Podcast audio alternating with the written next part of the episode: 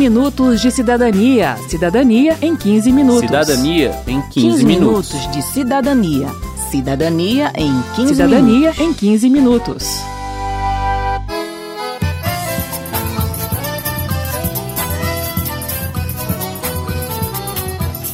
Em que o Estatuto da Criança e do Adolescente completa três décadas, o Congresso Nacional tem algo importante a decidir: o destino do Fundeb, o Fundo de Manutenção e Desenvolvimento da Educação Básica e de Valorização dos Profissionais da Educação.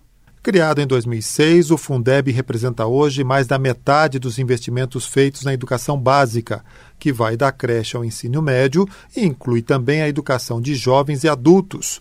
Como ele tem prazo para acabar, 31 de dezembro de 2020, o Congresso precisa dizer se ele vai ser extinto, mantido como está ou alterado. Para que você possa acompanhar e participar dessa discussão, o 15 Minutos de Cidadania se dedica agora a explicar o que é o Fundeb e como ele funciona. Eu sou Verônica Lima. E eu sou Mauro Tchequerini.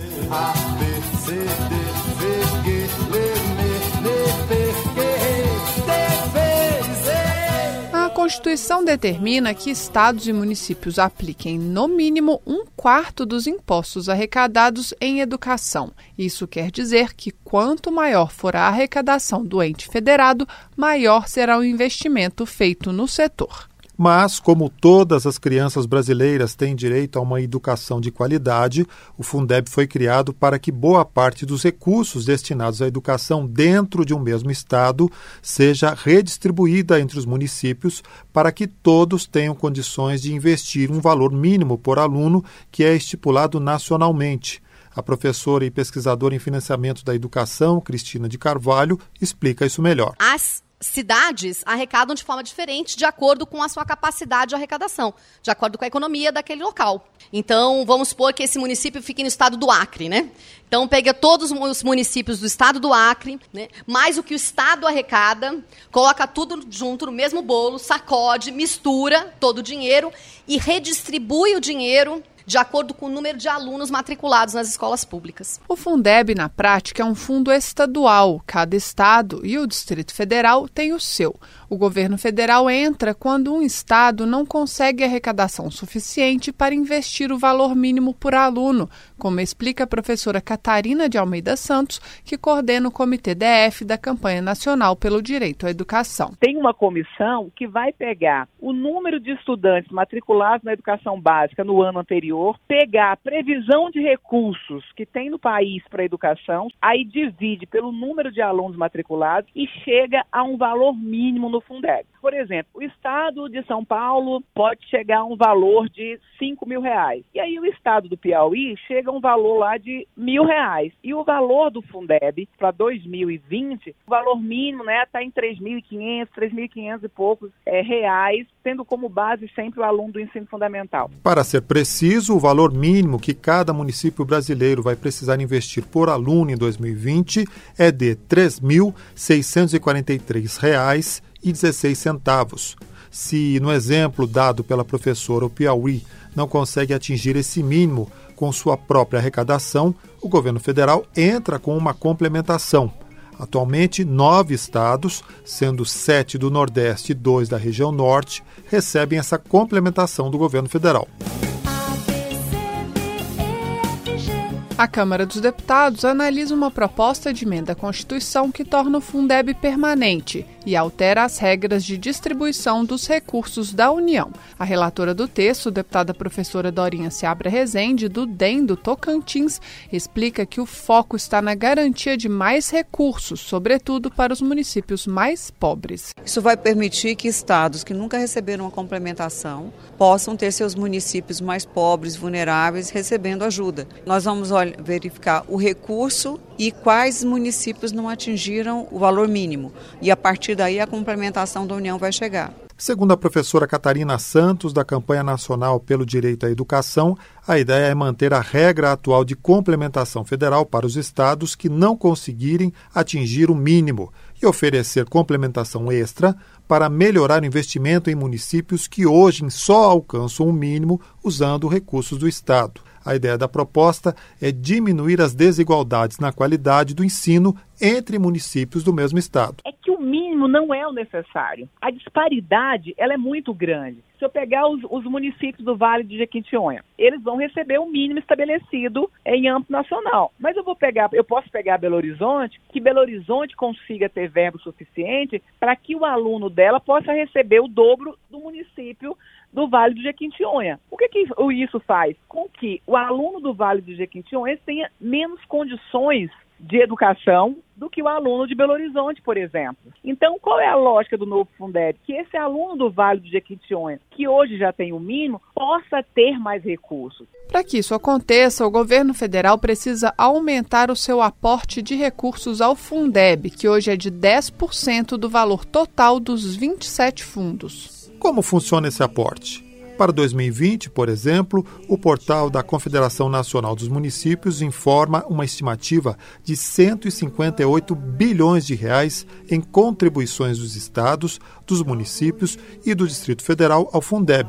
Portanto, a União vai precisar adicionar o equivalente a 10% disso, ou seja, 15 bilhões e 800 milhões de reais, elevando o total do fundo para pouco mais de 170 bilhões de reais. A primeira proposta colocada na mesa de debates pela deputada professora Dorinha foi de um aumento progressivo desse aporte, chegando a 40% em 2031. Considerando os dados de 2020, a complementação da União seria de mais de 60 bilhões de reais.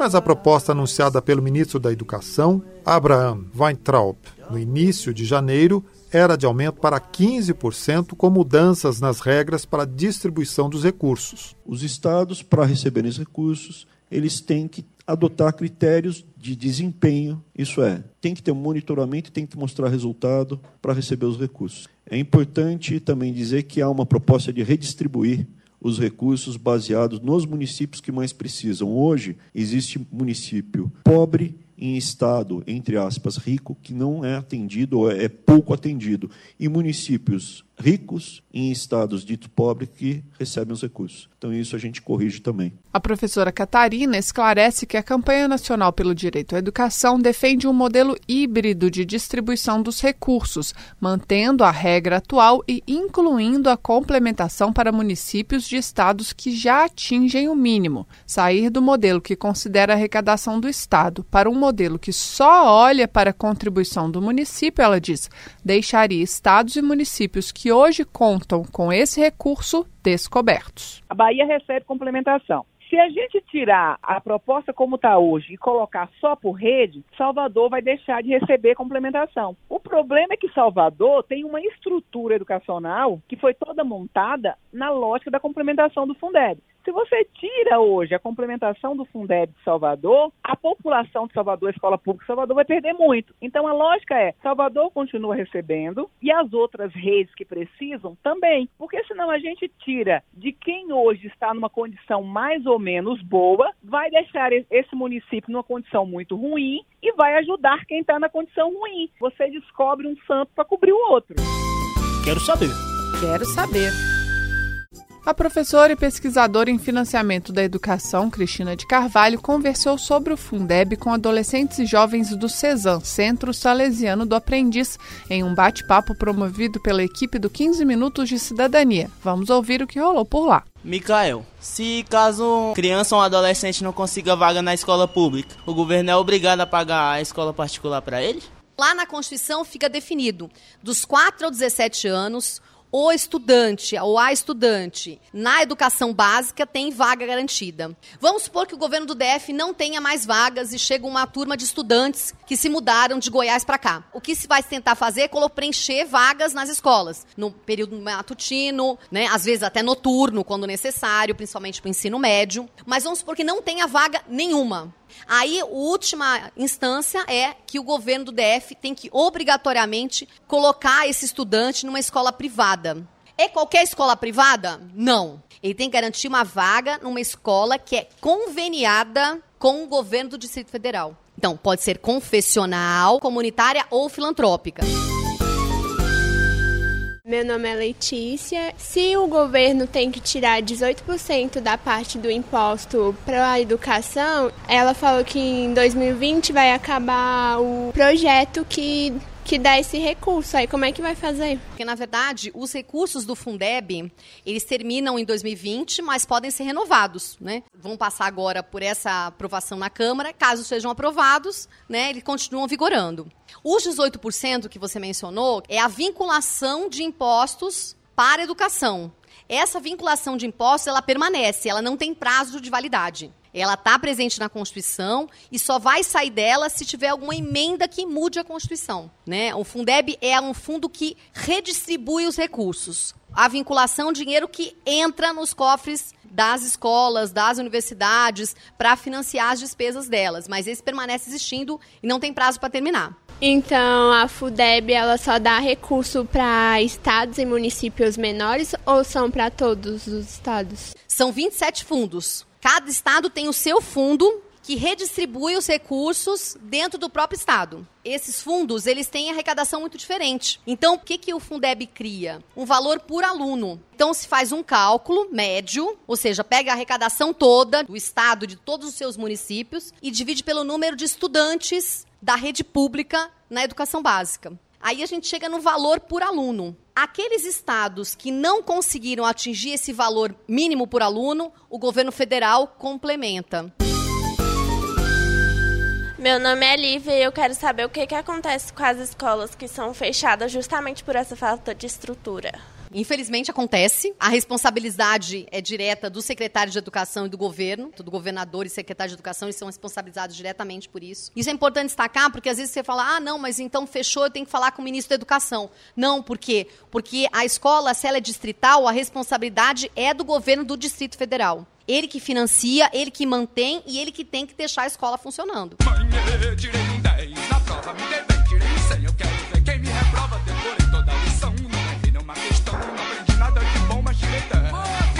Outro item da proposta de mudança no Fundeb, defendida por entidades da sociedade civil, como a Campanha Nacional pelo Direito à Educação, é a adoção do custo aluno qualidade, como valor mínimo de investimento na educação.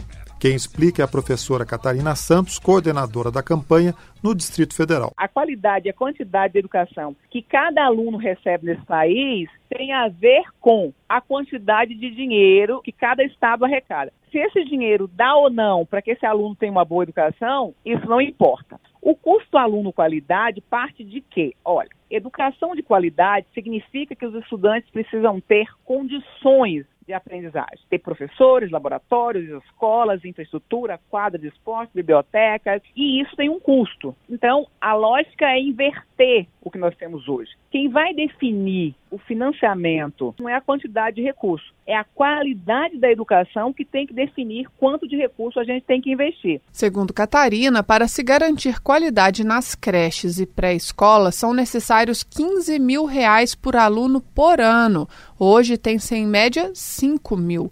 Nas escolas militares do Exército, que são referência de qualidade, o valor aluno ano é de 18 mil reais, valor similar ao das escolas privadas. E nas escolas federais, ela completa o custo aluno ano fica em torno de 10 a 12 mil reais.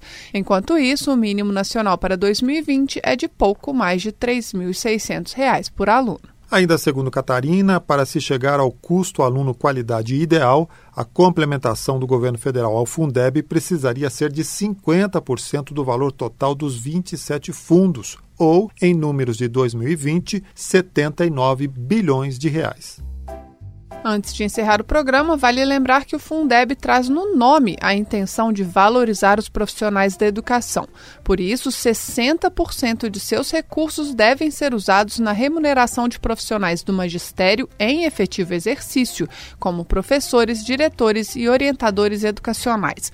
O restante serve para despesas de manutenção e desenvolvimento do ensino, o que pode incluir, entre outras ações, o pagamento de outros profissionais ligados à educação, a aquisição de equipamentos e a construção de escolas. Termina aqui o 15 Minutos de Cidadania, que teve produção de Marcos Brito e de Cristiane Baker, trabalhos técnicos de Carlos Augusto de Paiva e de Ribamar Guimarães, edição e apresentação de Mauro Tchequerini e de Verônica Lima. O 15 Minutos de Cidadania é produzido pela Rádio Câmara e transmitido pelas rádios parceiras em todo o Brasil, como a Rádio Cidade, de Mogi Mirim, São Paulo. Uma boa semana e até o próximo programa. Até lá! 15 minutos de cidadania. Cidadania em 15 minutos. Cidadania em 15, 15 minutos. minutos de cidadania. Cidadania em 15 Cidadania minutos. em 15 minutos.